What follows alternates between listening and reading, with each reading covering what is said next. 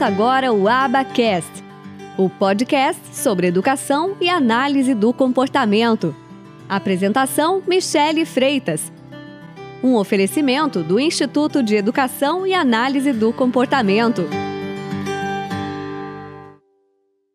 Érica, então me conta, você tem um filho ou uma filha que tem autismo ou suspeita de autismo? Eu tenho um filho que ele tem autismo uhum. e ele tem comorbidade. Uhum. Ele tem síndrome de Down também. Uhum. Ele foi di diagnosticado o ano passado com autismo, com cinco anos. Uhum. Demorou por causa do duplo diagnóstico, né? Sim, então demorou tinha, mais. Ele tinha as, as, características e as coisas que são, os comportamentos, enfim, que são da síndrome de Down e que às vezes ficavam ali misturados ali com autismo, né? Isso. Aí foi muito difícil. Por Sim. causa que ele já tinha esse diagnóstico, né? Então, aí a gente ficava sempre suspeitando que tinha alguma coisa diferente nele, só que a gente não chegava a, ao diagnóstico. Demorou mesmo. Tá. E ele faz uso de alguma medicação até agora não, não tá usando não. Uhum. E você falou assim que o diagnóstico foi com cinco anos. Então hoje ele tá com seis? Ele tá, tá com seis aninhos. Uhum. Beleza. E ele tá na escola, como é que é? Ele entrou para a escola um ano antes da pandemia. Aí ele tava sem cuidador até setembro, né? Aí ficou de setembro ao finalzinho com um cuidador, e aí já veio a pandemia e teve que parar tudo, e agora ainda não retornou. A escola pública aqui em Mogi das Cruzes está re retornando gradualmente, e o, o mês que vem ele vai fazer quatro dias, aí só em outubro que ele, ele vai retornar mesmo. É, acho que todos os dias. Tá. E vai ter alguém na escola para poder acompanhar ele? Como que vai ser isso? Então, porque agora a cuidadora dele, ela teve bebê e então ele tá sem na escola. Aí eu tô esperando, espero que eles contratem que eu consegui no na justiça um professor auxiliar para ele. Uhum. Só que eles ainda não providenciaram. Uhum. Só um profissional de apoio mesmo. E até porque não voltou, né? Tá nessa indefinição de volta dessa questão da pandemia e acaba atrapalhando mais ainda, né? Isso. Tá atrasando mais. Tá. E ele faz algum outro serviço, alguma outra terapia, alguma outra coisa além da escola? Como que é? Esse ano ele começou a fazer terapia aba. Uhum. Aí tá fazendo sete horas e sete horas e, e meia de uhum. terapia aba. Sete horas e meia por semana. Isso. Tá. E como que é essa terapia aba que está sendo feita? Onde que é? é? Ele começou esse ano, nós estamos em agosto. Foi desde o início do ano? Foi, foi desde o início do ano e até agora. E aqui em Mogi é uhum. é pelo plano de saúde. Uhum. Tá, beleza. E, e aí ele vai hum. na clínica? Ele vai até a clínica. Tá. É, todos os dias? Ele está indo todos os dias de manhã. Uhum. Quantas horas? Então, ele está fazendo sete horas e meia. Por dia, ele faz uma hora. E pouquinho. Uma hora. É, uma hora e meia, uma hora e meia. Tá. Beleza. Uh, e me fala uma coisa.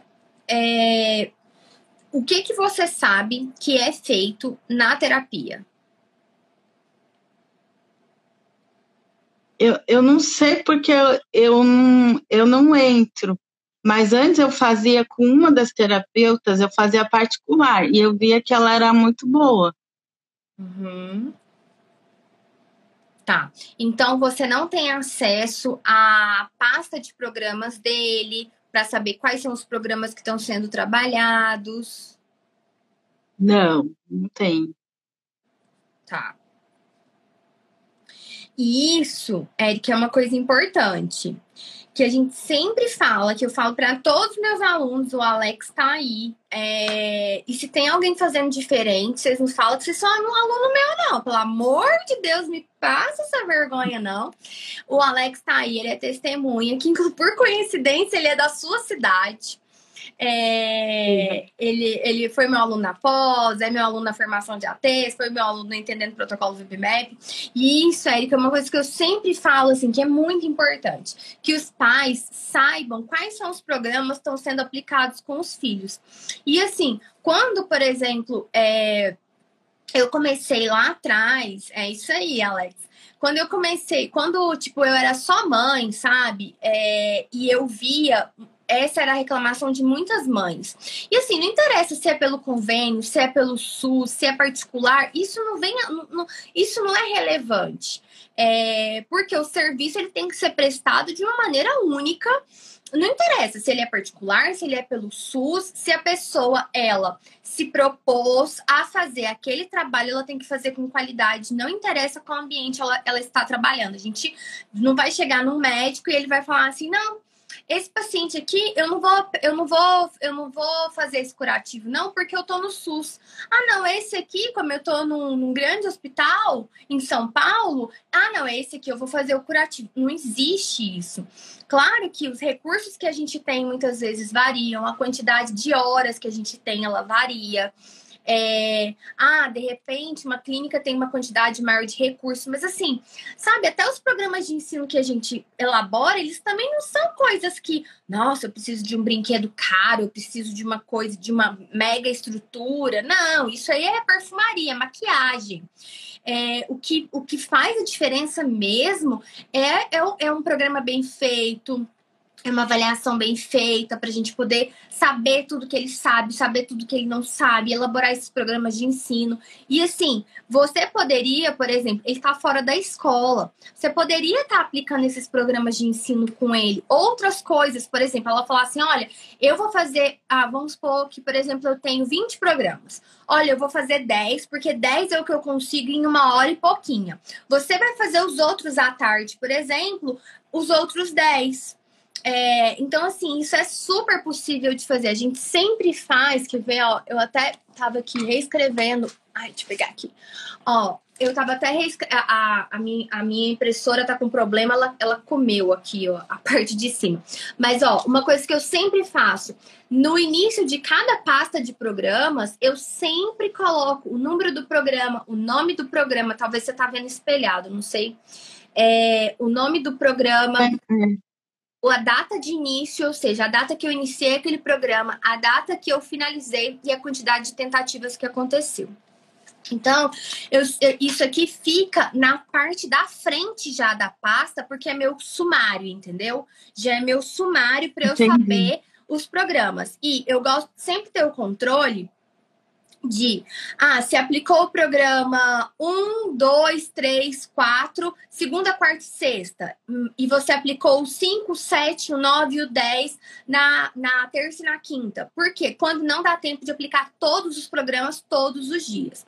Então, assim, um tipo clássico de terapia aba, quando a gente pede para aquisição de quando os médicos, né, pedem, né, queria eu, né, ter o poder de pedir e eu escrever um papel e esse papel ser aceito. Infelizmente, os médicos que têm o poder da caneta.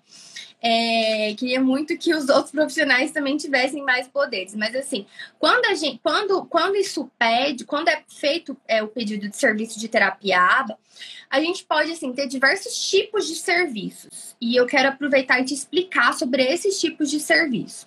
Eu posso ter um tipo de serviço onde a pessoa, por exemplo, olha, eu preciso pegar essa criança, eu preciso ensinar novas habilidades para ela. Às vezes eu preciso refinar a comunicação dela, ou às vezes ela nem fala nada. Seu filho fala como que é? Meu filho não fala nada. Ele só babucia. E é, mais um tudo sem sentido. Mais um motivo para que você faça isso tipo o dia inteiro. Acho que você assistiu, não sei, mas eu lembro de ver outros hot seats.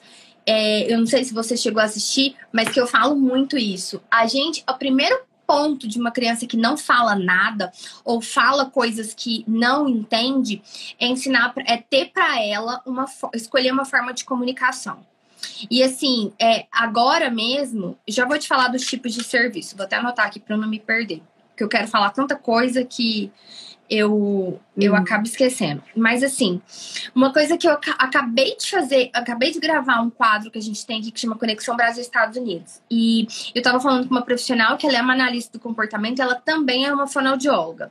E ela assim, ela ela já tá com 54 anos, então assim, ela já tem muitos anos de experiência e uma coisa que a gente estava conversando é que a primeira coisa que a gente tem que fazer é definir uma forma de comunicação para essa criança. Claro que o que a gente quer é a fala, óbvio, né? É a nossa forma mais uh, natural que a gente se comunica. A gente precisa estabelecer algum sistema de comunicação.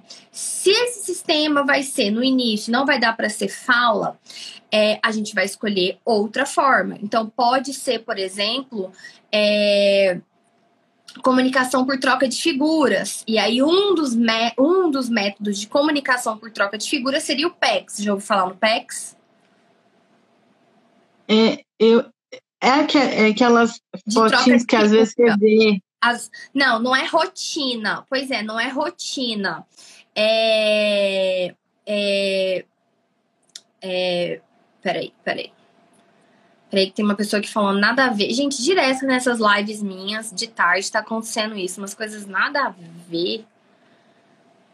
É... Pronto. Já. Já te. Deixa eu. Uh... Pronto. Uh, então, o que que acontece? Uma das coisas que a gente que a gente. É... Ah, estava perguntando do PEX. O PEX é o seguinte: o PEX é um sistema de comunicação por troca de figuras. Não são aquelas rotinas visuais, aquilo não é PEX. Geralmente as pessoas fazem uhum. essa confusão mesmo, é normal. Aquilo lá não é PEX. Aquilo que a gente vê muitas vezes na internet, coloca o passo a passo de lavar a mão, passo a passo de tomar banho, ou a rotina do dia. Aquilo são auxílios visuais que podem ser auxílios visuais para que eu possa fazer alguma atividade, por exemplo, eu, eu gravar a sequência do lavar as mãos, eu gravar a sequência do tomar banho, ou no caso de rotina, ah, para eu poder me organizar para que eu saiba a minha rotina, o que, que vai ser hoje, como que vai ser meu dia, o que, que eu vou fazer. Isso são apoios visuais, seja para ensinar alguma habilidade, seja para poder é, ser uma, uma, uma rotina visual para eu me organizar para saber como vai ser meu dia. Então, isso é, é, são coisas diferentes. O PEX é aquela pastinha de trocas de figura, onde eu, por exemplo, eu quero água, eu vou lá na minha pastinha, eu pego água e entrego a, a, a figura da água para a pessoa que vai me dar a água. E aí é um método, né? Que existe um passo a passo do como fazer fazer. É, então, a gente tem esse método de comunicação alternativa. É um sistema de comunicação alternativa por troca de figuras, onde a sigla dele é PECS. PSS. Então, é, essa é uma das, uma, uma das formas que a gente pode escolher para a criança se comunicar. É, outra forma é o uso de sinais, sinais mesmo, de, de libras é uma forma que a literatura de análise do comportamento também defende. Então, essa fonoaudióloga que eu estava conversando com ela é um dos métodos que ela mais gosta de utilizar, são os sinais. É... E ao mesmo tempo que a gente trabalha sinais ou figuras, a gente trabalha a vocalização. Seu filho, como ele tem síndrome de Down, ele pode ter algumas questões fonoarticulatórias, algumas questões uh, orofaciais que um fonoaudiólogo que vai ter que fazer essa análise e, e falar pra gente, olha, é, me fala uma coisa, do ponto de vista é, da, é, do, do, órgão, né, do sistema fona, fonador, assim, você analisando fisicamente, meu filho tem algum problema que impediria essa fala? Então, essa, essa análise ela é super importante do fonoaudiólogo. É, porque eu não sou uma expert em síndrome de Down, mas eu sei que as crianças com síndrome de Down têm muitas vezes muitos problemas de saúde associados. Então, às vezes, tem problemas com alimentação, com mastigação, enfim, com toda essa parte da boca que vai influenciar na fala. Então, o fonoaudiólogo ele é super importante para essa avaliação de falar, olha, me fala uma coisa. É, você vê alguma, algum, alguma coisa, algum impedimento para que ele fale? É, então, esse, esse é como você vai lá no médico, ele vai te examinar fisicamente. Olha, fisicamente, eu tô com algum problema, eu tô com algum inchaço, eu tô com alguma é, é, algum, algum algo físico. Então, o fonoaudiólogo vai fazer essa análise. Então, eu sempre falo da participação do fonoaudiólogo, que é fundamental. E às vezes você pega um terapeuta aba, que também é fonoaudiólogo. Igual essa pessoa que eu gravei esse conteúdo hoje, ela é uma fonoaudióloga, fez primeiro fonoaudiologia. Anos depois, por causa de uma criança com autismo, ela entrou na área de análise do comportamento aplicado e tudo. Isso já tem uns, sei lá, 15 anos. Então, só para só te explicar a importância assim, do olhar de cada profissional. Assim como ele pode ser que ele tenha algumas questões motoras.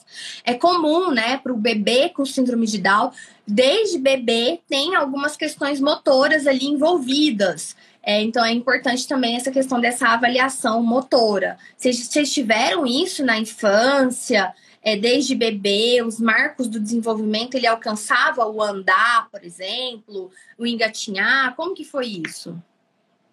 Ele começou a andar é, sem apoio com cinco anos. É, tá vendo? Mas, é, Ou seja, Mas dados é, é, motores significativos que, que hum. acontecem muito com as crianças com síndrome de Down. Por isso que eu preciso ter um apoio, por exemplo, de um terapeuta ocupacional ou um fisioterapeuta é, para fazer. Ele tem tudo isso né, voltado para o LABA. Não, Ele tem terapeuta ocupacional? Não, não necessariamente. O que está acontecendo hoje em dia? Assim, por exemplo, se eu fosse atender o seu filho, eu ia logo de cara pedir uma avaliação do fonoaudiólogo e do terapeuta ocupacional ou fisioterapeuta que fosse possível de se conseguir. Por quê? Porque eu preciso de alguém que seja um profissional habilitado para analisar ele do ponto de vista do desenvolvimento motor, do desenvolvimento sensorial. É, eu não posso, por exemplo, escrever um programa de coordenação motora fina. Vou, vou citar um exemplo bem, bem básico. Por exemplo, estou escrevendo um programa para ele de ensino de imitação, de imitação motora. E eu vou selecionar lá movimentos que ele vai ter que fazer. Então, por exemplo, eu posso selecionar isso aqui e falar para ele fazer igual. Isso aqui, falar para ele fazer igual. Isso aqui, falar para ele fazer igual. Eu posso selecionar alguns movimentos que pode ser que ele não tenha capacidade motora de fazer. Por exemplo, eu posso selecionar algum movimento de coordenação motora, de imitação motora fina, por exemplo, assim, ó, para ele fazer igual. Só que no, o problema, às vezes, não vai ser que ele não imita. O problema vai ser que ele não tem a capacidade motora de fazer isso aqui. Porque ele precisa de um treino motor prévio para que ele possa fazer essa imitação.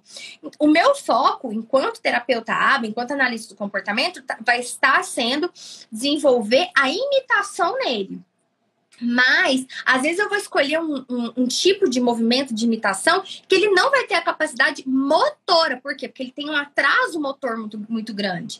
Então, assim, uma criança que começou a andar sem apoio aos 5 anos é uma criança que tem um grande atraso de coordenação motora grossa, que são os nossos movimentos amplos, pular, andar, né, os nossos movimentos mais amplos e, de, e, que isso vai interferir na coordenação motora fina dele, de escrever. Então, assim, ele não pode, por exemplo, ir para a escola e as pessoas cobrarem dele a escrita. Ele não é. tem essa capacidade motora para isso. E aí, às vezes, as pessoas vão começar a cobrar. Sabe o que, que vai, pode começar a acontecer? Ele ficar nervoso hum. e ele começar a ter muitos problemas de comportamento. E aí a ele pessoa. É tipo um bebê. Pois é. Ele é um bebezinho. Um bebê, é, é um, tem, ele tem o desenvolvimento de um bebê, mas no corpo de um menino de seis anos. É. Né? Como se ele tivesse menos de um. Exatamente. Então, assim, isso nas mais diversas áreas, na área da linguagem, na área do desenvolvimento motor. Então, assim, é, não necessariamente esse fonoaudiólogo, esse terapeuta ocupacional, eles precisam ter uma formação em análise do comportamento. Não. Eles, se, se eles tiverem, ótimo, maravilha. É, os, os, é, os, profissionais têm buscado isso, os fonoaudiólogos, os terapeutas ocupacionais têm buscado análise do comportamento para adicionar, para somar a carreira deles. Agora, se ele não tiver, tudo bem, porque, na, porque, porque se ele já tiver um terapeuta aba na equipe, já está ótimo. O que eu preciso é de ter um olhar de um fono, ter um olhar de um terapeuta ocupacional ou de um físio, para fazer essa, essa avaliação e esse trabalho é, de terapeuta ocupacional, de fonoaudiólogo com ele. Então, não necessariamente precisa ser um profissional que tenha alguma capacitação em terapia. Se tiver, maravilhoso, perfeito, melhor dos cenários. Mas se não tiver, tudo bem, porque o que eu vou estar buscando nele é uma avaliação como fono, como físio, como terapeuta ocupacional. Entendeu a diferença?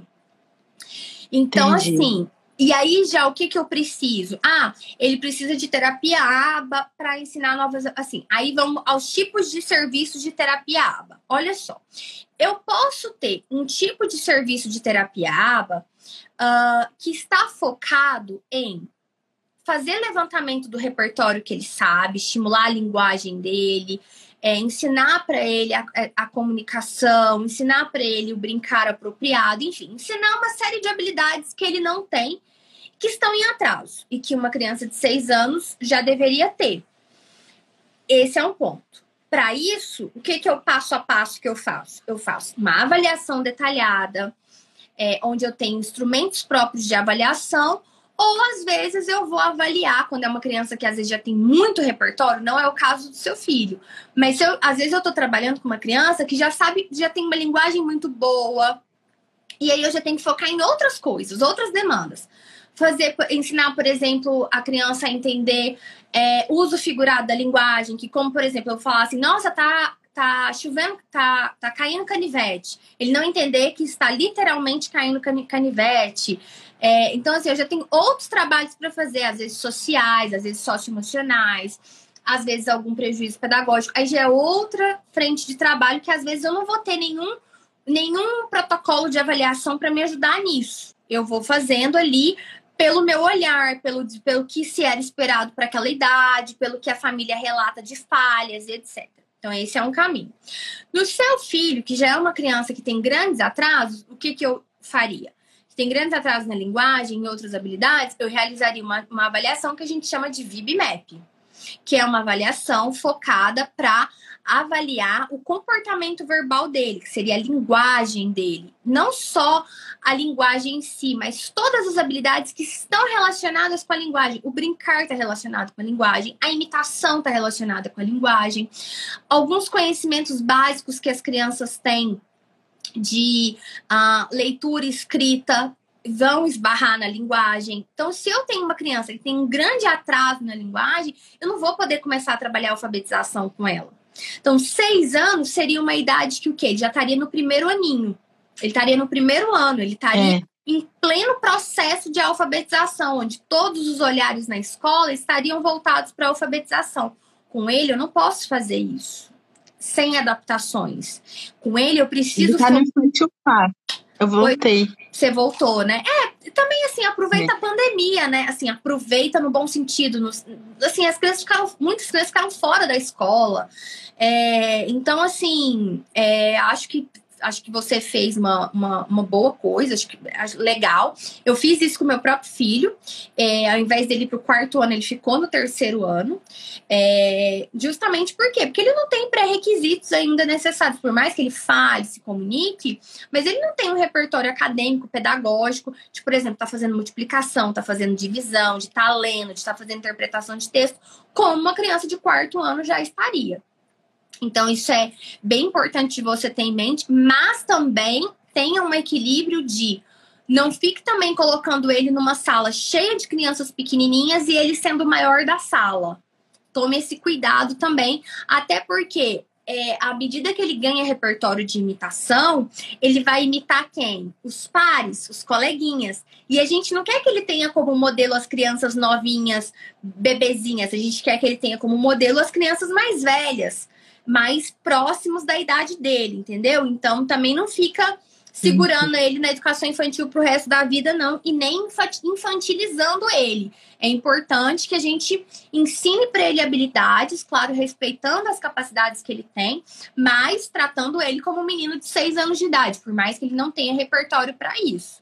Então, assim, só essa, essa dica, né? Porque senão ele vai ficar. Às vezes, né, os pais seguram, seguram, e aí vai ficar uma criança enorme lá na educação infantil. Também não é o que a gente quer, né? Mas acho que esse uhum. momento que a gente viveu foi um momento peculiar com a pandemia, né? Então, é, eu sempre, sempre uso essa regra assim do equilíbrio. Então, vou, vou citar o exemplo do meu próprio filho.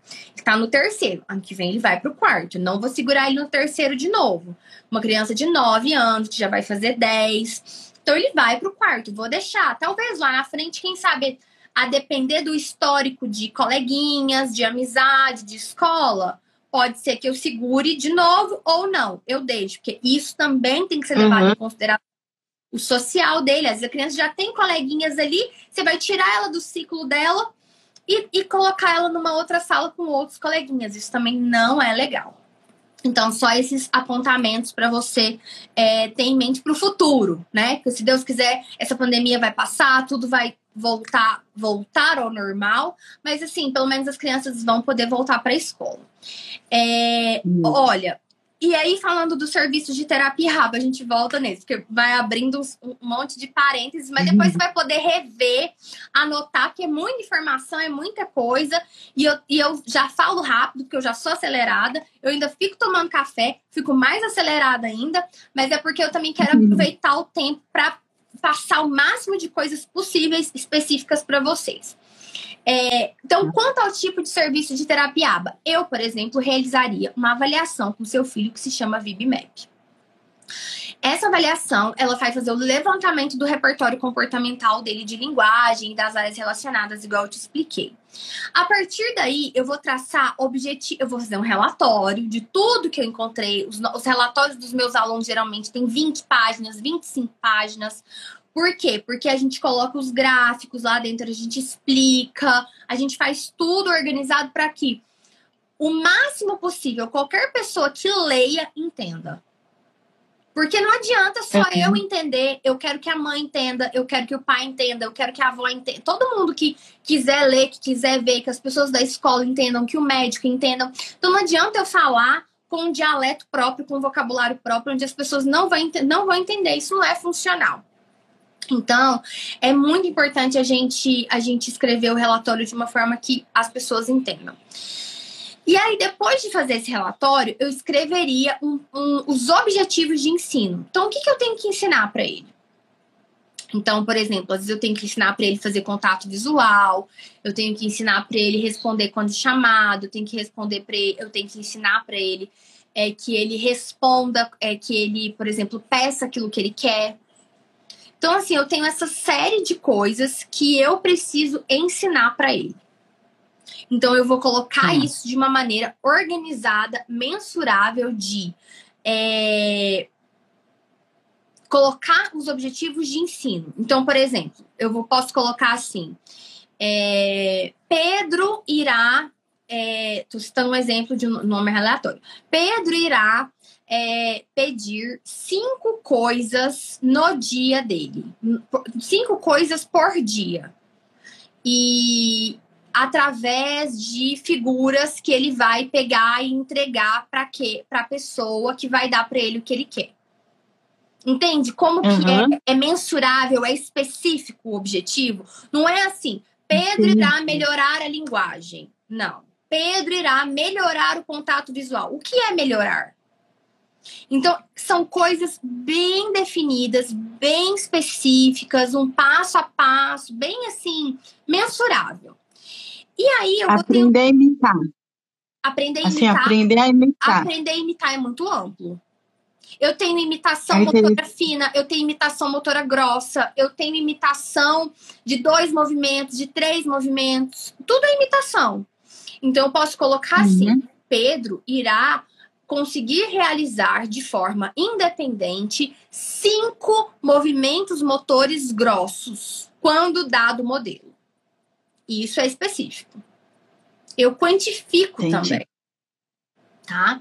Uhum. Então, a gente escreve tudo isso. Isso é o objetivo de ensino. É o quê? O que eu vou ensinar? O que? Esse é o que vamos ensinar. Agora, você concorda comigo que o que vou ensinar é uma coisa, como eu vou ensinar não é outra? Porque. É. Pois é, porque você pode pensar o seguinte, tá, Michelle, eu entendi é, o que, que é ele realizar cinco movimentos motores grossos independentes. Eu entendi. Mas como que eu vou fazer isso? Como que eu vou ensinar ele? Como que eu faço? Esse como que eu faço, uhum. como que eu vou ensinar ele, é o programa de ensino. Isso hum. é o danado do programa de ensino. Eu escrever com detalhes hum. como que eu vou ensinar isso. Eu escrever detalhadamente, eu escrever o procedimento de ensino de como que eu vou é, ensinar isso. Eu vou usar ajuda? Como que vai ser? Se ele errar, o que, que eu faço? Isso está lá no programa de ensino. Quais são os movimentos motores que a gente chama de estímulos? Quais são os movimentos? Isso são os estímulos é, que eu vou estar trabalhando. Eu posso, por exemplo, ter o movimento mão na cabeça, o movimento braços para cima, o movimento bate palma, o movimento mão na mesa, o movimento mão na orelha. Esses são os meus estímulos. São os diferentes movimentos que eu estou ensinando, porque eu preciso ensinar vários movimentos. Só que às vezes eu não vou começar isso todo de uma vez. Eu vou fazer uma lista dos movimentos, por exemplo. Geralmente, os meus alunos já até têm essas listas. Eu vou deixar ali 20 movimentos. E você viu que ele aprendeu o primeiro?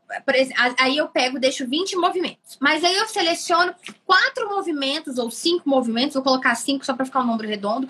Eu seleciono cinco movimentos para ele começar. Vamos supor que são esses que eu te falei. Mão na cabeça, mão na orelha, braço para cima, bate palma e mão na mesa. Eu selecionei eles. Uhum. Aí, o que, que eu vou fazer? Eu, eu vou, eu só vou passar para os próximos cinco quando ele tiver aprendido esses cinco. Entendi. Entendeu? Aí, aí tem um prazo para fazer uma nova avaliação, para fazer, fazer outros movimentos? Aí é o seguinte. Beleza, tô começando a ensinar, ele não sabe nada disso. Eu come... como que eu vou fazer com que ele faça? Eu vou dar ajuda para ele. Então eu vou pegar na mãozinha dele e vou fa... e vou dar o modelo. Faz assim, e aí eu vou imediatamente. Falei, faz assim, vou pegar nas mãozinhas dele e fazer ele faz muito bem, isso mesmo. Agora faz assim. Aí eu vou pegar nas mãozinhas dele e vou fazer o movimento da palma. Isso, maravilha! E aí eu faço, geralmente eu gosto de fazer umas, umas seis repetições de uma vez, mas não do mesmo movimento. Eu intercalo os movimentos. Lembra que eu escolhi cinco movimentos? Lembro. Eu não pego esses movimentos e fico trabalhando só um toda a vida. Eu misturo eles. E aí a tá. quantidade de vezes que eu vou fazer vai depender do quanto que a criança fica bem sem ter problema de comportamento. Tá? Então, por exemplo, eu às vezes faço, se são cinco, uh, aí vai depender da quantidade de programas também. Mas, por exemplo, eu posso fazer três repetições de cada movimento. Então, eu teria 15 repetições. Mas pode ser que eu fazer 15 repetições de uma vez, para ele vai ficar muito cansativo, ele vai ficar muito irritado comigo. Eu posso pegar isso aqui separar em três. Então, eu posso fazer cinco movimentos, cinco movimentos, depois cinco de novo. Que eu vou ter, eu vou ter 15 uhum. tentativas. Eu faço em três blocos, entende? Entendi. Posso fazer é. cinco. Toda vez que ele fizer, eu elogio ele. Ele terminou cinco, eu dou acesso para uma coisa que ele gosta. Uma comida, um doce, é, um pedacinho de um MM, um pedacinho de chocolate, coisa pequena, ou um, dois minutos de um vídeo que ele goste, ou dois minutos de brincar com um brinquedo, enfim, isso é o que a gente chama do reforçador. Aí eu pego e vou para o meu segundo bloco. Faço mais cinco, repito as mesmas coisas. Do, de, faço as cinco, vou dando ajuda para ele, para ele fazer. Você concorda comigo que eu quero que ele chegue na independência? Ele, eu faço assim e falo, sua vez, faz igual. Eu também mudo o comando que eu tô dando. Agora, você, eu mudo o comando de propósito para não ficar uma coisa robótica, porque a gente não quer uma criança robotizada, não é essa a intenção. E aí eu pego e vou. Uh, o que, que eu vou fazendo? Eu vou diminuindo essa ajuda. Lembra que antes eu ia pegar na mão dele e colocar a mão dele na cabeça?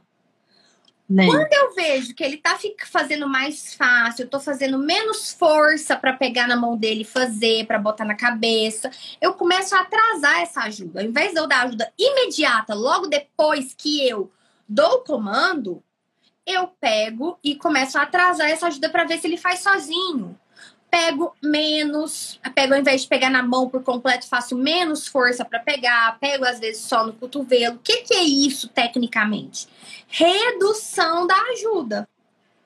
Tô retirando a ajuda aos poucos, até ele chegar num ponto que ele tá fazendo independente.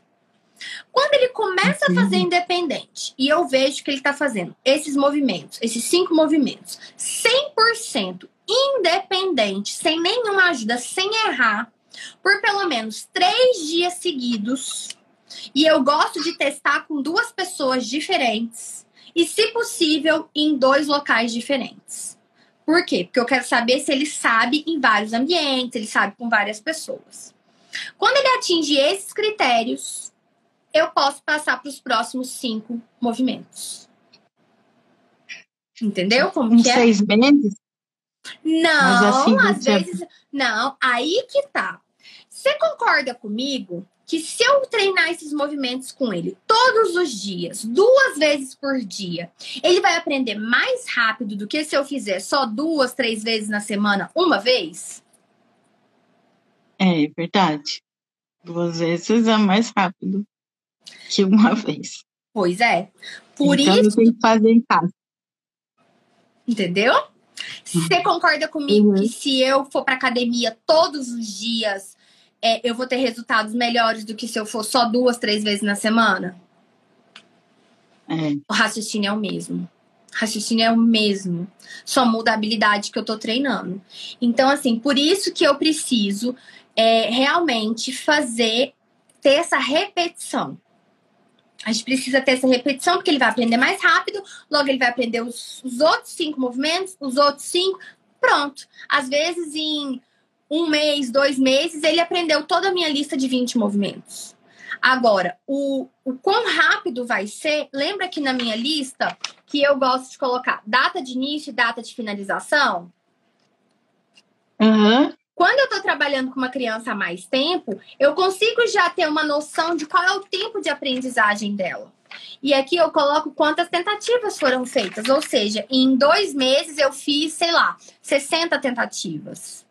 100 tentativas. Eu começo a ter uma noção da, do que? Da curva de aprendizagem dessa criança, o quão rápido ela aprende. Claro que tem habilidades que às vezes vão ser mais fáceis, outras vão ser mais difíceis, mas eu começo a ter uma noção, ter um parâmetro, conhecer mais desse, dessa criança. Então, é por isso que a gente precisa da repetição, porque a gente tem várias coisas para ensinar. Você concorda comigo que ele está com seis anos e a gente falou agora há pouco, nossa, mas é como se ele fosse um bebê. Ou seja, ele tem muitas coisas para aprender, não tem? Tem. E o tempo não tá parando. As habilidades, ele, ele tá, cada dia ele tá mais velho. Tá. Cada é, dia. E ele tá aprendendo a olhar nos olhos mais tempo. E, ah, mas o resto ele não sabe fazer. Assim, andar ele aprendeu, né? Mas de comunicar, não. Pois é, e a comunicação vai ser a base para ele poder adquirir outras habilidades. Não tem como você pensar em querer ensinar matemática para ele, você querer ensinar reconhecimento de letras, se ele não se comunicar. A, comuni a comunicação, é. a linguagem é a base para a aprendizagem.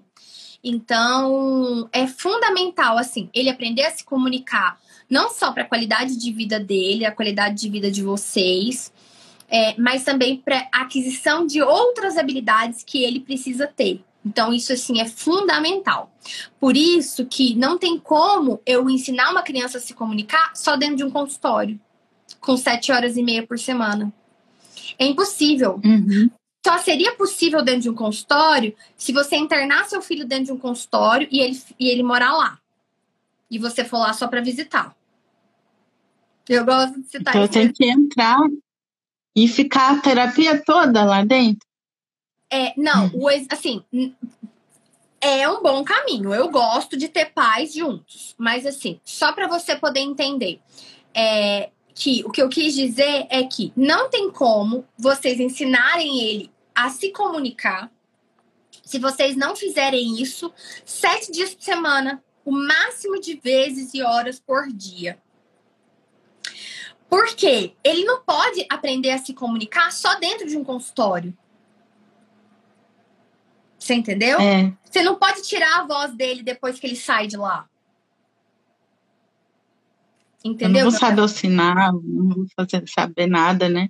Exato. Ele tem que se comunicar fora de lá. Aliás, a gente, a gente usa o consultório, mas o, o objetivo final é que ele se comunique na vida, na casa dele, nos locais, ele escolher se ele quer se ele quer o sorvete do, do, do McDonald's de baunilha ou de chocolate, é, se ele quer assistir uh, o desenho X ou o desenho Y.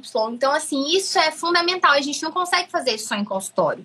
A gente só conseguiria, no exemplo que eu te dei, só se a gente internasse ele numa clínica e ele fosse morar lá. Uhum. Você entendeu? Lá o dia inteiro. Uhum. Exatamente. Se ele fosse é. morar lá, e só, de repente só vai em casa para dormir e no dia seguinte ele tá lá de volta. Então, assim, é esse raciocínio uhum. só que eu queria que você entendesse. Aí, o que você me perguntou. Ah, Michelle, mas o certo seria eu ficar dentro do consultório?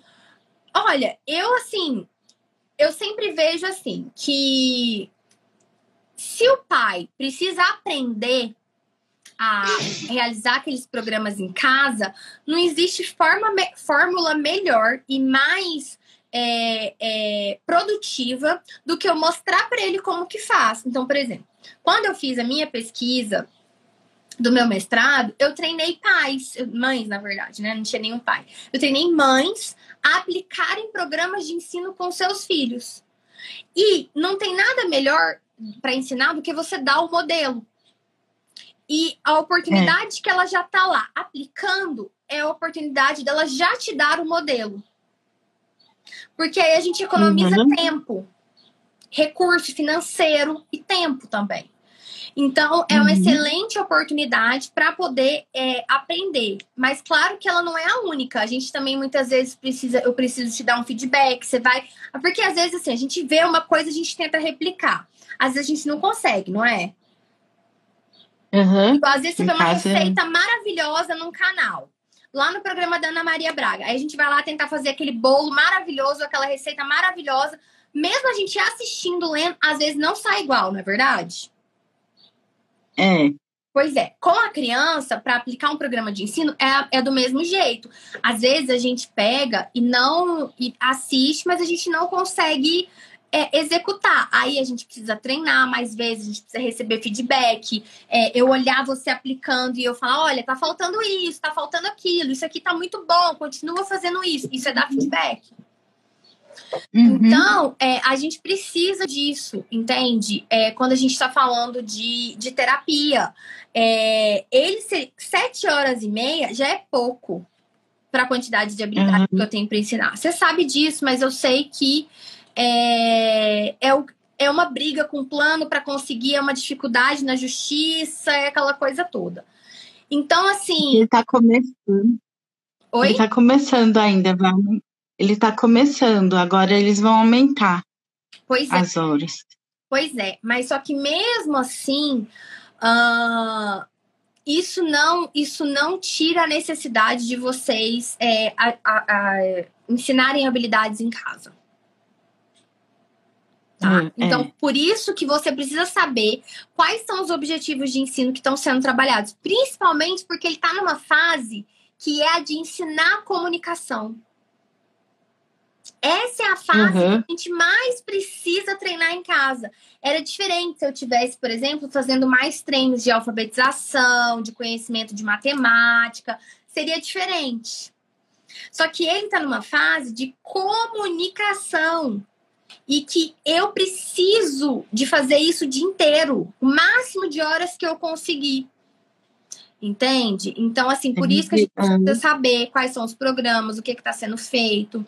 Aí, falando, então, assim, então, igual eu te falei, esse é o modelo de terapia ABA que a gente muitas vezes é contratado para poder fazer esse levantamento de habilidades, escrever os, os objetivos de ensino, os programas de ensino e etc. Outra coisa que a gente trabalha também enquanto terapeuta ABA são os comportamentos problema. Como que são os comportamentos uhum. problema dele? Ele tem? O que, quais são as dificuldades? Ah, quando a gente vai estimular o Isaac, brincar com ele, ele vira as costas e vai embora. Uhum. Ou ele tá comendo, ele pega tudo e coloca na boca, fio elétrico, sapato, uhum. é, lápis, essas coisas. E jogar, ele tá melhorando. Ele não tá jogando tudo no chão que nem um bebezinho, né? Que pega tudo e joga no chão. Uhum. Aí, o que que acontece? É, vai brincar com ele, ele vira as costas. Por quê? Porque provavelmente não é algo que ele tem interesse, que ele queira fazer. Não tô afim. Geralmente. É, é... mas ele não tá afim de nada. Não tá afim de nada. ele brinca virado pra parede. Eu sei, tipo, não quer. O que que acontece? A gente precisa. O que que você. O que que ele gosta? Ele gosta de bola, jogar bola ele gosta. Ficar o dia inteiro se deixar jogando bola. Então, aí você pode usar, por exemplo, a bola como reforçador. A bola para poder trabalhar outras habilidades. É, a bola para usar como reforçador nos programas de ensino. O problema é que, se você começar a usar muita bola, ele talvez vai enjoar. Então, você tem que, que, uhum. que identificar outras coisas que outras coisas que ele gosta. O que mais além da bola? Tem que, nem que seja é... comida. Tem que ter alguma coisa. Assistir vídeo, mexer no celular. Nada disso. É que nem o bebezinho menos. Assim, de uns poucos meses. Ele não, ele, ele gosta de jogar bola. E, e morder sapato, morder as coisas. É, que, que ele. Que, que essa questão do colocar as coisas na boca é, hum. é uma busca sensorial. Isso é um problema sensorial. E aí, o que você pode fazer com essa questão de colocar coisas na boca, eu não sei se você já viu, de repente, testar aqueles. É, aqueles brinquedos sensoriais próprios para colocar na boca. Tem uns que tem uns que são um cordão e aí você, uns são formato de dinossauro, outros são formato de alguma coisa. E aí a criança pode, colo pode colocar aquilo na boca quando quiser, porque aquilo é apropriado. Como se fosse a gente falar que é um mordedor de, de adulto, mas não é um mordedor de bebê. É de fato um. um é... Oh, meu Deus um, um, objeto mais apropriado para uma criança mais velha que não seja um bebê. Vende no Mercado Livre, tem lojas que vendem isso. Eu, eu já vi no Mercado Livre, até comprei no Mercado Livre, inclusive. É, então, assim, pode ser uma boa para poder tornar esse comportamento mais apropriado, porque pode ser até perigoso, ele, com certeza. Vocês podem ter se visto em situações perigosas de colocar o que não pode na boca. E, e, e, coloca que nem uma chupeta, assim, é, não, na não roupa, é uma né? Chupeta. Não, é, é tipo um cordão. E aí no cordão tem, por exemplo, tem um bichinho que pode morder. E aí tem de diversos formatos. Um negócio que você pode morder. Ai, não é um negócio tipo uma chupeta que bota na boca. É uma coisa mais. mais, é, mais juvenil. Tipo um colar. Como um colar. É um colar. Aham. Uhum. Entendeu? Porque vocês têm que dar alguma forma para ele ter essa. essa, essa é, essa estimulação sensorial, porque ele tá buscando essa estimulação sensorial, né? Tá, tá desenfreado, assim. Então, se você der uma coisa mais é, apropriada é, e der a oportunidade dele ter essa válvula de escape, é, pode ser importante para ele parar de buscar coisas que não são apropriadas, até para conseguir focar mais, se concentrar mais. Isso é para uma busca sensorial. Ele tem um atraso motor e, consequentemente, ele tem um atraso sensorial, porque o atraso, porque o desenvolvimento motor da criança, coordenação motora fina, coordenação motora grossa, e o desenvolvimento sensorial, eles estão ligados. Então, o desenvolvimento sensorial, é, o que eu vejo, o que eu sinto, o cheiro, é, o que eu coloco na boca, então, isso tudo são sistemas sensoriais. Então, é, é import, pode ser importante para ele. Tá? É, você, tá. você pode colocar no Mercado Livre assim: brinquedos sensoriais, boca, que eu acho que aparece. Tá. Porque tem crianças que, mesmo que não fiquem colocando o que não pode na boca, tem criança que vai colocar tudo. Se você der uma massinha para ela, ela vai lá vai colocar na boca. Se você der uma geleca, ela vai lá vai colocar na boca. Tudo. Agora tem outras crianças que às vezes não, que às vezes mordem o lápis, ou o controle remoto, ou a capa do celular, até como, como, como um sintoma de ansiedade. Então, você dá ali uma uhum. válvula de escape, de, você você substitui um comportamento inapropriado por outro apropriado. Tá? Seria Entendi. isso. E o lance dele não, não se interessar por nada é você realmente pegar uma. Ele gosta de andar. Tipo, andar, subir, descer a escada, é, ir para lá, é, ir para cá. Ele, ele, gosta de andar. A coisa que a gente faz com ele é levar ele para passear, assim, para andar. Ele gosta. Pois é, vocês podem utilizar isso como uma moeda de troca para ele fazer determinadas coisas, ou até durante o passeio estar trabalhando determinadas coisas de comunicação com ele. É, então, assim, a gente sempre fala que o ensino ele não precisa ser, ah, não é só aba na mesinha, não é isso. E também não é isso que eu, é, eu não concordo que muitos profissionais falam de aba naturalista, porque assim, é, no primeiro que não existe muito esse negócio de aba naturalista na minha concepção. Por quê? O tempo inteiro, a análise do comportamento, ela está focada em desenvolver comportamentos socialmente relevantes. Se o comportamento é socialmente relevante, ou seja, a criança se comunicar, a criança é, conseguir ficar em determinado lugar, e o socialmente relevante, ele é visto sob a perspectiva de cada família. Então, se ele é socialmente relevante, se ele está focado em desenvolver novos comportamentos, eles ocorrem em ambiente natural. Então, assim, uhum. eu tenho que ter o tempo de ensino numa mesinha, porque tem atividades que vão demandar maior atenção, que vão demandar de uma mesa, até para eu colocar os materiais em cima. E tem outras habilidades que não, que elas vão ocorrer em ambiente natural mesmo. Por exemplo, ensinar ele a se comunicar, pedir o que ele quer. Isso vai ocorrer, em, isso tem que ocorrer em qualquer lugar. Porque eu tenho que dar o direito para ele de se comunicar em qualquer ambiente. Não só no consultório, não só é, na cozinha, não, mas em qualquer lugar, dentro do carro, se ele tiver, em qualquer lugar. Então, eu não concordo muito por isso, porque todos os comportamentos, eles têm que. Eles, é, o foco deles é que eles ocorram em ambiente natural. É, até porque, vou citar um exemplo, a gente ensina uma criança a ler. Você ensina ela para ler só na escola?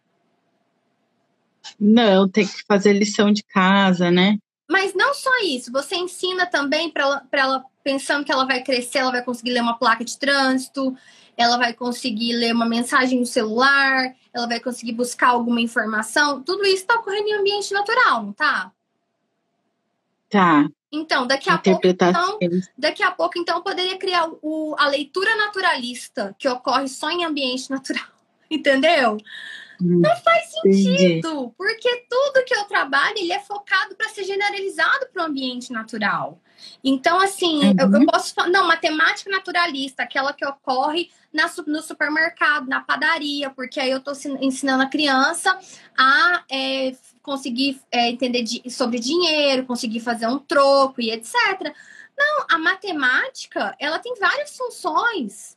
É, uma delas é, é, a, é a aprendizagem de independência e autonomia, nosso raciocínio, enfim, ela tem uma série de coisas, mas nem por isso existe matemática naturalista, é, é, é português naturalista, leitura naturalista, não existe isso, porque todas as habilidades que eu estou desenvolvendo para o ambiente natural, é, na mesa, no consultório, seja lá onde quer que for, é para elas serem generalizadas para o ambiente natural Você não está ensinando uma criança é, a falar para ela poder falar só ali na mesa. Você está ensinando ela para você se ensinar ela a se comunicar e por aí vai. Então, assim, é, por isso que eu não concordo. Então, e, e é uma razão a mais que a gente precisa da participação dos pais e os pais saberem o que está sendo feito. Para quê? Para que você possa cobrar aquilo em casa para facilitar a generalização. Porque adianta ele fazer uma coisa só no consultório? Não, que eu não sei o que está acontecendo, aí eu não sei nem a evolução, né? E, e aí eu não sei nem se vai tá dando certo. Sim, exatamente. Esse é o problema. Tá aí o problema. Então, assim, a gente não pode. É, é, a gente não pode ter esse tipo de postura é, os, dos, dos profissionais. A gente precisa estar tá mantendo informado o que está acontecendo. Não é só sair da sessão e falar assim, ah, hoje foi tudo ótimo. Não, hoje ele estava muito nervoso. O que é nervoso? O que, que ele fez que ele estava nervoso? Ah, hoje ele estava muito desinteressado. O que ele fez que você está chamando de desinteressado? Entende? Que a gente uhum. tem mania de dar adjetivos para criança. Ah, hoje ele estava muito nervoso. Ah, hoje ele estava muito cansado. Ah, hoje ele não estava não tava querendo muito. Não, você está dando adjetivos. Você está falando, falando sem dizer. Eu falo, falo, mas eu não é. digo nada. Nervoso, você concorda comigo que eu posso ter várias, várias definições para nervoso? É. Eu posso estar tá nervoso. Ou eu tô bravo. É. Isso. É. Eu posso estar tá brava, nervosa e, e, ser do tipo que fica brava, nervosa e grita. Uhum. Eu posso ser do tipo brava, nervosa que chora. Uhum. Eu posso ser do tipo brava, nervosa que joga as coisas no chão. Entende que uhum. eu digo, digo sem dizer. Então, assim, é, eu preciso ter definições mais precisas. Não, olha, hoje o Isaac ele não quis, ele não conseguiu ficar sentado por nem cinco minutos. Eu apresentei os programas para ele e nem mesmo é, oferecendo para ele a bola, ele não fez nenhum. É, ou não, eu consegui fazer um cinco. Ou, entendeu? É, coisas precisas que dizem o que querem dizer e não. Adjetivos ou coisas genéricas. Ele estava cansado, tá cansadinho. Ai, tá com algum problema de saúde, tá doentinho, tá aí, sabe? Eu não aguento isso.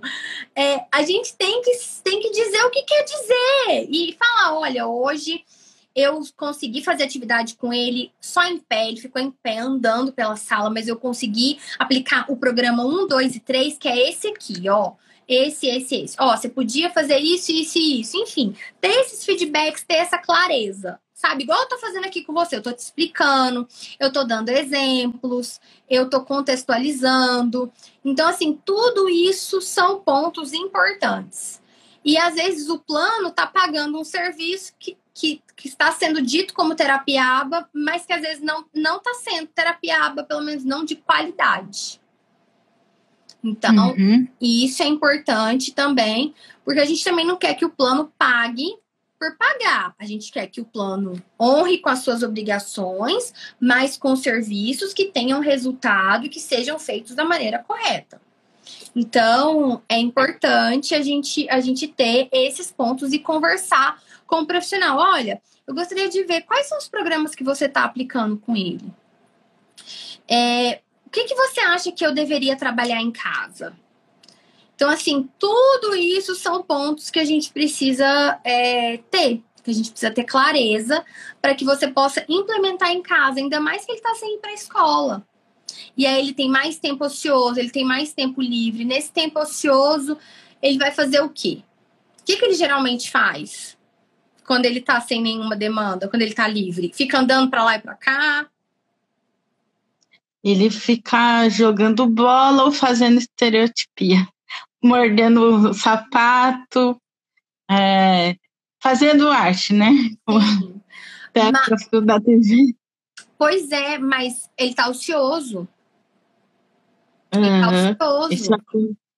É. Então, assim, se ele tá ocioso, ele vai fazer mais estereotipia, ele vai ter mais essa busca sensorial de ficar querendo colocar tudo na boca entende? Ele tá ocioso. Uhum. Então, assim, é, ele precisa ter ali uma maior é, fonte de atividades que seja para serem feitas. E, e, e você pode incluir elas na rotina. Então, assim, às vezes, assim, com um minuto você faz um treino de dele pedir o que ele quer. Aí daqui 10 minutos você pega e faz de novo.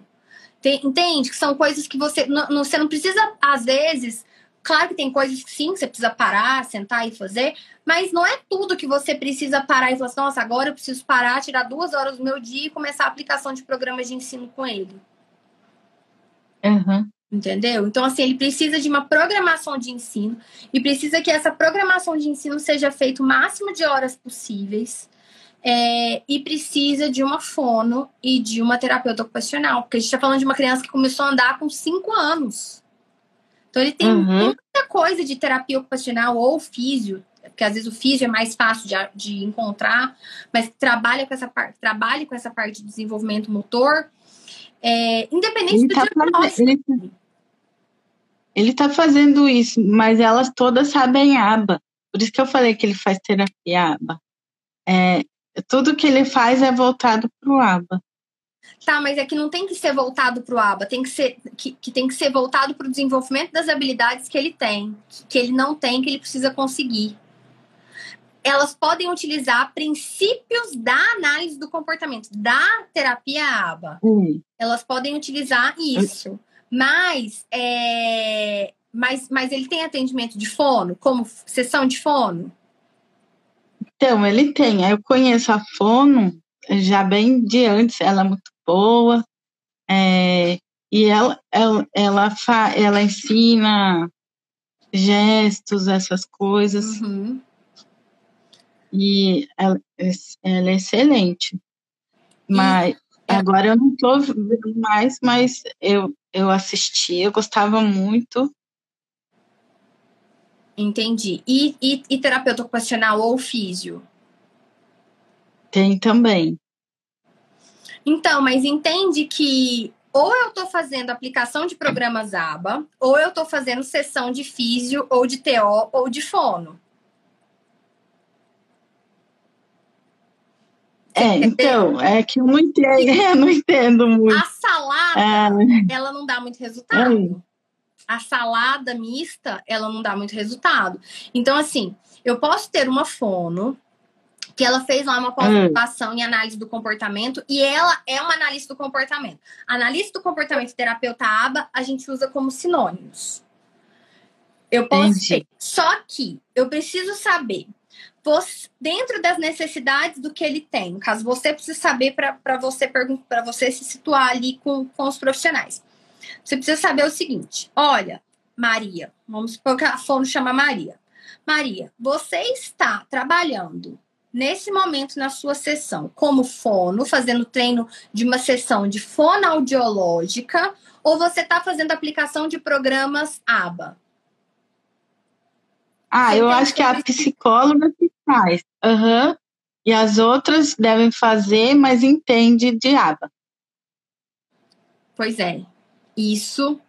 Elas podem entender da ciência, incorporar a ciência dentro do conhecimento delas. Ótimo, perfeito. Hum. Agora, não tem. Primeiro que a gente não faz aba, porque não é uma coisa, entende? Que a gente faz é uma ciência que a gente estuda a ciência. Essa ciência tem procedimentos, ela tem princípios. Um deles é o reforço, que eu citei o exemplo para você do uso de reforçador. Isso é um princípio da ciência. Eu posso incorporar os princípios dessa ciência na minha prática, como terapeuta ocupacional, por exemplo. Mas eu se eu estou atuando, eu, por exemplo, sou uma terapeuta aba. Eu não sou, eu não sou fono, não sou psicóloga, mas eu sou pedagoga. Eu tenho uma, uma afinidade com a área da educação. Só que uhum. eu preciso ter clareza do que eu estou fazendo. E eu uhum. acho que tá, às vezes falta essa clareza para os próprios profissionais. Porque eles nem fazem programas de terapia aba, assim, que a pessoa tem que ter uma clareza do que ela está fazendo. Olha, não, eu sou uma fonoaudióloga, eu estou trabalhando, por exemplo, estimulação orofacial com ele, só que eu estou utilizando reforço, eu estou dividindo uma tarefa em, é, mais difícil em pequenos pedaços, eu estou usando ajuda. Beleza, você está usando procedimentos da terapia aba, Mas você é você está fazendo uma sessão de fonoaudiologia. Ou você fala, você pode estar tá fazendo, por exemplo, se é uma terapeuta ocupacional e está fazendo alguns treinos motores com ele, mas você está utilizando reforço, você está fazendo pausas maiores para utilizar o reforço, é, você está coletando seus dados, você está utilizando conhecimentos da terapia água. Mas você não está fazendo um programa de ensino, como o exemplo da imitação motora que eu te dei aqui. Não, eu não estou fazendo, mas, não, não, é, mas eu acho o que profissional, entendeu? Não existe fono aba, não existe TO aba, não existe nutricionista aba, não existe isso. Isso foi uma criação dos profissionais que acham que estão fazendo certo. Eu, eu, inclusive, converso muito com os meus alunos sobre isso, que não existe isso, não existe fono aba. Ah, eu sei que tem médico escrevendo isso, mas o médico não sabe nem o que é aba para escrever. Só que, infelizmente, eles têm um poder muito grande da caneta na mão. Mas isso não quer dizer que eles saibam. É, tem gente que tem poder e não tem conhecimento. Infelizmente, essas incongruências elas acontecem. Então, assim, a gente precisa ter clareza da pessoa falar assim, não, o que você está fazendo na sua sessão? Porque senão eu coloco é, tudo é, dentro de um pacote e eu falo assim que eu estou fazendo aba, hum. só que não é isso. Terapia aba não é isso. Então, assim, o terapeuta aba, a análise do comportamento, ela pode trabalhar de algumas formas diferentes. Eu vou fazer programação, vou fazer programas de ensino para aquisição de habilidades, ou eu posso fazer é, tratar das partes de problemas de comportamento. Eu tenho uma criança que tem problemas seríssimos de comportamento, se bate, bate nos outros, bate a cabeça, morde. E aí, o que, que eu vou fazer? eu vou fazer análise funcional desse comportamento. Eu vou entender por que, que esse comportamento está acontecendo. Eu vou descobrir a função do comportamento. E aí, em cima disso, eu vou elaborar um plano de intervenção comportamental para falar para as pessoas o que, que elas têm que fazer quando o problema de comportamento estiver acontecendo. Você entende? Entendi. Esse também é o trabalho do terapeuta ABA. Uhum. Eu posso também, enquanto terapeuta ABA, que sou uma pessoa que tem afinidade com educação, planejar é, programas de ensino, lições de ensino de alfabetização, de ensino de matemática, de ensino de conteúdos pedagógicos. Porque eu sou uma pessoa que tem afinidade com a educação. Agora, outras pessoas podem não ter. Outras pessoas podem não entender o que, que uma criança aprende no primeiro ano, o que, que ela aprende no segundo ano, o que, que ela aprende no terceiro ano. Eu posso ter isso. Então, cada profissional tem que ter a sua área de, de atuação é, baseada na sua formação que você teve. Então, quando eu vou planejar hum. cursos aqui dentro do IAC, por exemplo, eu sempre penso assim: qual conhecimento o profissional tem que ter para executar bem aquilo que ele, que ele precisa na prática. Eu faço o processo inverso, entendeu? Eu vou da prática para a teoria. Ah, ele precisa disso, disso, disso. Então eu vou dar essa aula para ele de teoria e vou conectar com a prática quando a gente se encontra para os encontros de prática supervisionada. Agora, eu não posso chamar tudo de terapia aba e não saber o que eu tô fazendo, não, mas você tá fazendo o quê? Ah, só porque você tá usando reforço, você tá usando alguns princípios da análise do comportamento ou alguns procedimentos da análise do comportamento, isso não é terapia ABA. Uhum tá? Então tem essa diferença. Uhum. Ah, eu estou utilizando alguns princípios dessa ciência, mas aí o profissional muitas vezes, ah, mas eu também estudei isso aqui lá na, na disciplina, lá na, na, na pós de psicologia positiva. Aí eu pego isso aqui também. Ah, eu estudei isso aqui lá no curso do método TEACH, eu pego isso aqui também. Ah, eu estudei isso aqui lá no curso do PEX, eu pego isso aqui também. Isso não é terapia aba. Aí não conta nas horas?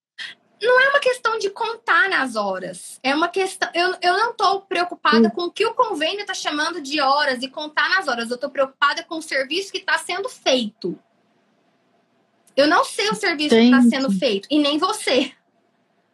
Você entende? Eu só estou te disputando uhum. o que a gente pode chamar ou não de terapia aba. Uhum. E terapia tá. aba, é, ser terapeuta aba, ser uma analista do comportamento, é trabalhar com essas frentes que eu te apresentei. Elaborar os programas de ensino, fazer avaliação, tratar dos programas de ensino. Aba não é método, Joana. Justamente, a, a base que eu sempre falo aqui, aba não é um método, isso não é uma coisa que você faz. A análise de comportamento, ela não é um método. Ela é uma ciência. Essa ciência pode nortear a minha prática profissional. Ela tem princípios, ela tem uma filosofia própria, que é uma forma própria de ver o mundo, de estudar o, o, o conhecimento, de estudar a aprendizagem. Então, o fato do profissional estar tá utilizando um princípio da terapia, da, da, análise do comportamento, da ciência, não quer dizer que ele está fazendo aba. E, e para te responder uhum. bem é, diretamente, não, não poderia contar como horas de terapia aba. Se eu tô só uhum. fazendo uma. Se eu tô só fazendo, por exemplo, uma estimulação motora como terapeuta ocupacional. Ou eu tô lá, por exemplo, fazendo lá na sala de integração sensorial. Vou citar o exemplo da sala de integração sensorial para ficar mais é, é, visual. A, a, terapeuta tá lá no balanço fazendo a integração sensorial com ele. Certo? Visualizou? Hum. Visualizei. Ok. Aí, essa terapeuta ocupacional, ela tem uma formação em análise do comportamento. Que seja, é, que seja é, é, é pós, curso que ela tenha feito, não me interessa. Aí, ela está utilizando reforço na sessão dela de integração sensorial, do menino lá no balanço. Isso não é terapiaba. Isso não pode ser contado como terapiaba, porque isso não é terapiaba. Uhum. Isso, mas é bom, é bom, mas não é terapia. Integração mas sensorial é pode ser bom para determinadas crianças. Não é minha área de estudo e de atuação. Tem profissionais que tem profissionais que dentro da análise do comportamento não reconhecem a integração sensorial pela falta de evidência científica. Outros que defendem. Ah, existe divergência. Eu, eu acho ah. que é algo legal, mas não acho que substitui terapia ABA. E... Mas se vai usar o reforçador, vai Só usar um pouco do isso não, isso não é terapia ABA. Uhum. Isso não é terapia ABA. Eu tenho que ter clareza Entendi. dos serviços que eu estou prestando e do que eu estou fazendo. E aí, só uhum. para eu responder aqui algumas pessoas, aí a Joana tá falando assim, mas a ciência tem métodos. As, essa ciência que eu estudo desde 2014, Joana, ela tem princípios e ela tem procedimentos. Ela tem procedimentos. A gente nem chama de método. Um bom analista do comportamento, todos os profissionais que já deram aula aqui no IAC, os profissionais dos Estados Unidos que eu estou sempre em contato. Esse é um dos grandes gargalos da área. As pessoas entenderem aba como método. Isso é o que todo bom profissional fala. Fuja desse profissional que trata como método. Corre para corre dele igual o diabo foge da cruz. Porque ele não tem compreensão da ciência. Ele, eu posso ter métodos, olha, olha só, para todo mundo entender. Olha só, eu posso estudar, estudar, estudar, estudar. Eu já falei, gente, do processo da avaliação desde a intervenção. VibMap não é um exemplo de procedimento, pelo amor de Nossa Senhora, Jesus amado. Eu não tô brava, gente. Eu sou assim na hora de explicar. Eu fico empolgada, eu não fico brava. Eu fico só indignada de, pessoas, de algumas pessoas que estão falando que tem pós-graduação, que estão falando que estão fazendo terapia AB e não estão fazendo nada disso. O VibMap é uma, uma avaliação, não é um procedimento.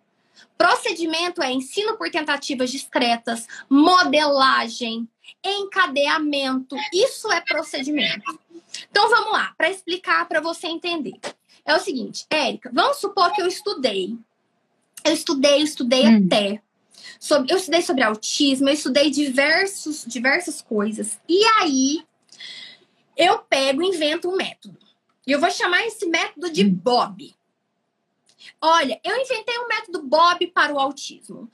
Centenas de estudos provaram a sua eficácia do método Bob para o autismo. Aí alguém vem e pergunta, mas qual que é a base desse seu método Bob?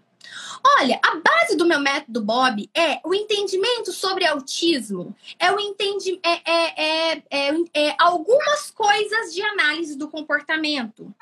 Olha, é também coisas da psicologia do desenvolvimento. Eu posso pegar diversos instrumentos, diversos conhecimentos e jogar nesse meu método. E aí eu falar uhum. assim que o, o método para atuar no autismo é assim, ó. O passo um é isso. O passo dois é isso. O passo três é isso. O passo quatro é isso. Cinco, seis, sete, quantos passos eu quiser. Isso é um método, é algo fechado. Eu tenho um método de fazer as coisas, ele é fechado. Eu tenho que seguir essa ordem. Lembra que eu te falei lá no começo da live sobre o PEX? O sistema de hum. comunicação por troca de figuras? Lembra que eu te falei? Lembro. Pois é, esse é o método. Por quê? Porque o PEX, é, você tem fases. Você tem a fase 1 até a fase 7, se eu não me engano. Quase certeza. Tem tempo que eu não mexo com PEX. Você tem várias fases e você tem que cumprir aquelas fases. Para passar para a fase 2, você tem que ter feito a fase 1. Para passar para a fase 3, você tem que ter feito, é, ido pela fase 4. E aí, você Isso tem um método não. O PEX é um sistema de comunicação por troca de figuras. É um ah, método gente. de comunicação onde eles se basearam sim na aba, na, na ciência análise do comportamento. Eu peguei uma pessoa que estudava sobre análise do comportamento e eu peguei outra pessoa que era fonoaudióloga. Essas duas pessoas são casadas, são marido e mulher. É verdade a história, não estou inventando, não. É verdade. Eles são marido e mulher, Andy Bond e Lori Frost eles criaram um método onde eles se embasaram no conhecimento dela de provavelmente desenvolvimento da linguagem, o dele de, de análise do comportamento, de teorias da linguagem que tem dentro da análise do comportamento. Você entendeu? Aí eles criaram um método. Eu tenho que respeitar aquilo ali para falar que eu estou usando PEX. Senão, eu não estou usando PEX. Eu estou usando uma adaptation onde eu uso um pouco de PEX, um pouco de uma coisa, um pouco de outra. Eu vou colocando meu temperinho. O brasileiro é muito bom nisso. Vou colocando meu temperinho. Aí não é PEX. Os americanos, uhum. eles têm isso, e eles, isso veio dos Estados Unidos. Os americanos, eles têm critérios muito rígidos, muito, coisas muito. Eles são muito claros na forma de organizar o trabalho deles. Então, assim, ou você segue o método ou você não está seguindo.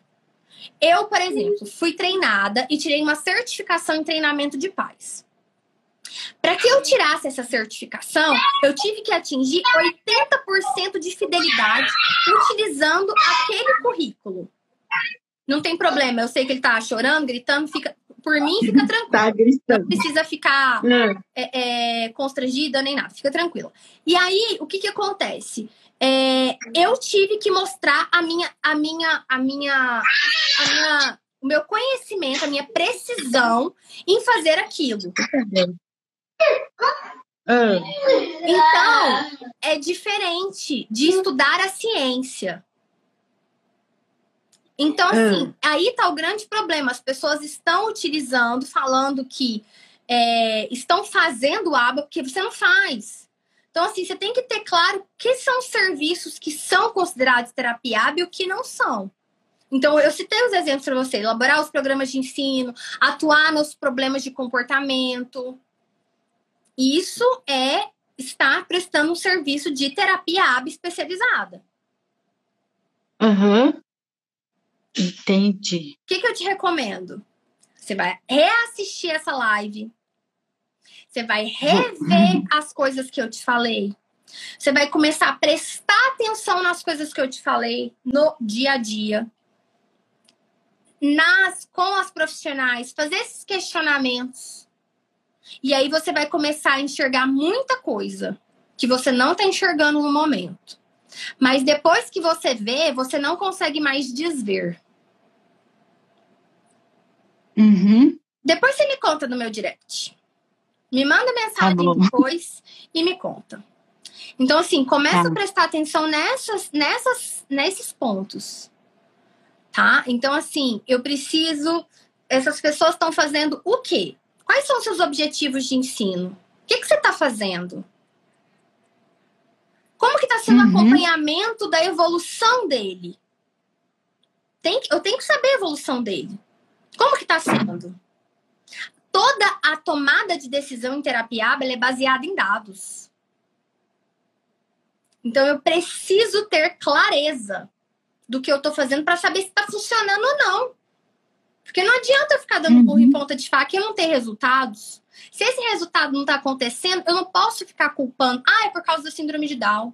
Ah, é por causa do autismo. Por isso que o resultado não está acontecendo. Um bom profissional não faz isso. Algum resultado tem que estar tá tendo. Algum. Por isso que eu preciso mensurar em detalhes para saber qual que está tendo. Está perdendo um centímetro de, de, de cintura? Está perdendo meio centímetro de gordura? Você não está perdendo nada, por exemplo vamos falar de medidas corporais. Ó, oh, eu fui para academia e aí eu tô perdendo, perdi dois centímetros de cintura. Perdeu meio centímetro, perdeu um centímetro, não perdeu nada. Não, fiz foi aumentar. Dentro da aquisição de habilidades, é o raciocínio é o mesmo. Uhum. E tudo que eu falei, gente, vale para todos os ambientes. Meus alunos sabem, eu uso a seguinte expressão: é na casa, na rua, na chuva, na fazenda e na casinha de sapê tudo que eu falo, é tudo que eu estou falando aqui, eu estou falando sobre comportamentos e vale para todos os ambientes. E o mesmo a gente pode aplicar, por exemplo, para a população de idosos, que a gente utiliza a terapia ABA, que tem um nome específico, que é gerontologia comportamental para ensino de habilidades para idosos, uh, que, tem, que tem, por exemplo, Alzheimer, tem outras, outros diagnósticos, é a aplicação da ciência em diversos contextos. Se eu não entender a ciência, os seus princípios básicos, eu não sou um bom profissional. Eu sou um profissional que estou falando que estou fazendo uma coisa, mas não estou. Eu sei que a verdade é dura, as pessoas não gostam de ouvir geralmente, mas eu não dou conta, eu preciso falar. Então, assim, eu sempre oriento os meus alunos, eu falo. Por isso, assim, existem 500 mil cursos eu devia ter muito mais profissional qualificado, mas eu não tenho. Será por quê? Formação. Formação. Então, assim, é, as perguntas que eu recebo de pessoas que falam assim: não, eu já sou analista do comportamento e eu queria saber disso, disso, disso. P pelo nível da pergunta, eu já sei que a pessoa não sabe. Pelo nível da pergunta dela. Porque ela está perguntando uma coisa que muitas vezes não tem nada a ver, a pergunta nem cabe. Eu não estou aqui julgando, me dizendo como dona da verdade ou melhor que ninguém. Não é isso. Eu estou só querendo que as pessoas entendam que, que assim, putz, fiz uma pós, mas foi, não aprendi. Você entendeu? É se reconhecer as besteiras que você faz. Eu já fiz besteira na uhum. vida. Todo mundo já fez besteira na vida.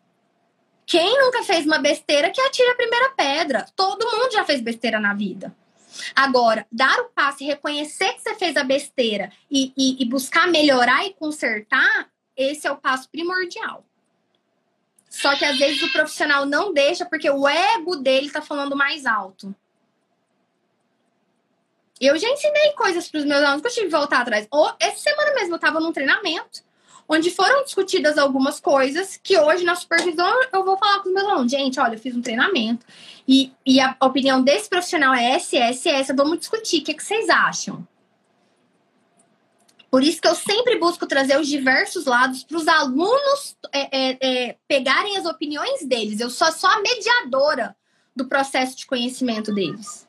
Eu só faço a mediação do conhecimento.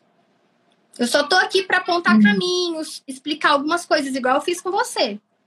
Só que eu sei que é muita coisa para você, como mãe, dar conta. De tipo assim, meu Deus, caí nesse mundo aqui, e aí agora eu tenho que dar conta de um monte de coisa que eu nem sabia que existia, agora eu tenho que saber, eu tenho que escolher, eu tenho que identificar.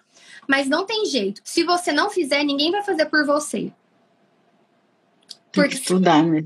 Você sabe quem que vai separar os profissionais bons dos ruins na prática? Os pais, o mercado. Uhum. Quem, quem, quem, quem é o, o, o, o consumidor do serviço nesse, nesse mercado? Não são os pais? É a criança, uhum. mas os profissionais, os pais são os responsáveis legais pelos seus filhos. Então, é. se a pessoa, por isso assim, que eu sempre preferi atender, atender um pai e uma mãe que entende do que um que não entende. Porque ele vai saber reconhecer o valor do meu trabalho. E se eu pegar um que não uhum. entende, ele talvez não vai saber reconhecer o valor do meu trabalho. Por isso que eu sempre falo para os profissionais: não tenham medo de pais que estudam. Não tenham medo de pais que se capacitam. Não se sintam que vocês vão perder o serviço por isso. Muito pelo contrário, você vai ter um pai que vai ser o seu aliado. Ele vai advogar para você. Ele vai falar assim: não, Fulano, Fulano é excelente sabe o que faz, me explicou isso, trouxe aquilo, entende? Então, assim, eu sempre trago essa cultura para os meus alunos, mas aí sou eu, né? Aí, só que eu, eu, tenho um monte de pessoas que não, não passa por mim, não passa para as minhas mãos, que vão escolher outras coisas, outros treinamentos, e aí. Infelizmente, eu não, não, não, não, é, não é que só eu sou a boa, não. Mas que tem muita coisa ruim. Isso tem. Então, assim, reveja a live, veja os pontos, pergunte quais são os programas de ensino, entenda quais são os serviços. N não, não busque que as pessoas te deem resposta assim, estou fazendo terapia aba. Não. Queira saber o que você está chamando de terapia aba, o que de fato você está fazendo na sua uma hora e dez minutos de sessão. O que, que você está fazendo? Descreve para mim em palavras que eu possa entender. Você entendeu? Sim. Porque senão, vou te dar um exemplo. Olha só, estou fazendo um tratamento de dentes, é, um tratamento estético, e eu tive vários é, problemas com esse tratamento. Estou com dor, várias coisas que eu não estava esperando. E a, o profissional que me atendeu, ele não falava numa linguagem que eu conseguia entender. Ele falava assim, vou fazer X, só que eu não entendia o que era X que ele estava fazendo e quais seriam as consequências desse X que ele estava fazendo. Logo, eu estou uhum. extremamente uhum. irritada porque eu estou com dor de dente, algo que eu não estava esperando, não estou comendo direito, estou comendo mais doce, estou comendo mais, mais besteira, ganhei peso, ao invés de reduzir, mesmo malhando. Por quê? O profissional não foi claro comigo. Olha, eu vou fazer isso aqui, vai demorar tantos dias, você vai sentir dor, você não vai poder comer carne, você não vai poder comer coisas duras, você não vai poder, você, vai, você não vai poder mastigar. Ele não explicou nada disso. Então, assim, fiz besteira. É. E aí, o que, que geralmente a gente ainda ouve do marido? Você não perguntou direito. Da próxima, você pergunta direito. Uhum. Pergunta mais detalhes. É. Você entende? Então, assim, por isso. Eu não sabia nem como perguntar. Exatamente. Agora você está me esclarecendo. Né? É, agora eu já sei como fa falar, fazer as perguntas. Exatamente. Exatamente. É isso mesmo. É isso. Fazer as perguntas, questionar, falar assim, não, me, me descreve o que você está fazendo. Então, assim, isso é importante. Então, assim, eu espero que eu tenha te ajudado nessa quase uma hora e meia. Espero que eu tenha te ajudado, que eu tenha contribuído. Eu sei que algumas coisas a gente fica triste, a gente fica chateado, porque a gente não queria ter que passar por isso. Já é uma luta conseguir fazer o plano pagar. Aí depois a gente tem que, além do plano pagar, saber se está pagando a coisa certa. Eu sei que isso é uhum. é ruim, mas infelizmente essa é a realidade que a gente tem. Então é melhor a gente aceitar e saber. Então o que, que eu vou fazer para mudar? Então, eu preciso. Porque assim, tem famílias que já chegam ao ponto, Érica, de ter que entrar na justiça para falar que não quer aquele terapeuta. Uhum, porque o plano só, só indica ele, né, na cidade. E aí os pais têm que provar que o que ele está fazendo não é a terapia correta. Já tive vários casos assim. Entendeu? Então, assim, uhum. isso é fundamental, essencial para a gente poder entender e se organizar. Esse, acho, que, acho que alguém está perguntando no Instagram, gente. Érica Virgínio. Vir, Virgino, né? Éricas Virgino, que alguém tá, acho que alguém está perguntando no seu Instagram, tá em cima da página. Érica S. Virgínio. Isso, Érica S. Virgínio. Uh, o meu é o que está aqui em cima, né? É, e aí, só para responder. Bom, então é isso. Vou descansar minha voz aqui um pouquinho, que sete horas da noite eu dou aula até sabe Deus que horas. A gente tem hora para começar, não tem hora para terminar. E a nossa, a, a, minha prática supervisionada com os alunos. Me manda um direct depois para me contar como que tá, o que que responderam, o que que aconteceu. E aí, o que eu puder ir te ajudando e te orientando, pode ter certeza que eu farei. Tá bom, muito obrigada, viu? Você me ajudou muito agora, eu vou saber como. É isso aí. Pais que têm conhecimento são pais empoderados. E os nossos filhos precisam da gente. Eles precisam que a gente é, advogue para eles e seja a voz deles, já que eles ainda não conseguem se comunicar. Então a gente precisa, isso é muito sério. E investe em ensinar ele a pedir o que ele quer, escolha uma forma de comunicação. É, nas outras lives, nas outros, nos outros hot seats eu falei muito de, sobre isso, ensinar a pedir, a forma de ensinar, então você vai poder rever os outros que eu falei disso. Esse foi mais um direcionamento da terapia AB em si, o que é, o que não é. E precisamos da fono, precisamos da terapia da terapeuta ocupacional como terapeutas ocupacionais e como fonos. Tá bom? Tá bom. Obrigada. Beijo, fica com Deus, Muito tá? De nada. Beijo. Me manda notícias. Tchau, pessoal. Tá tchau, tchau. Tchau.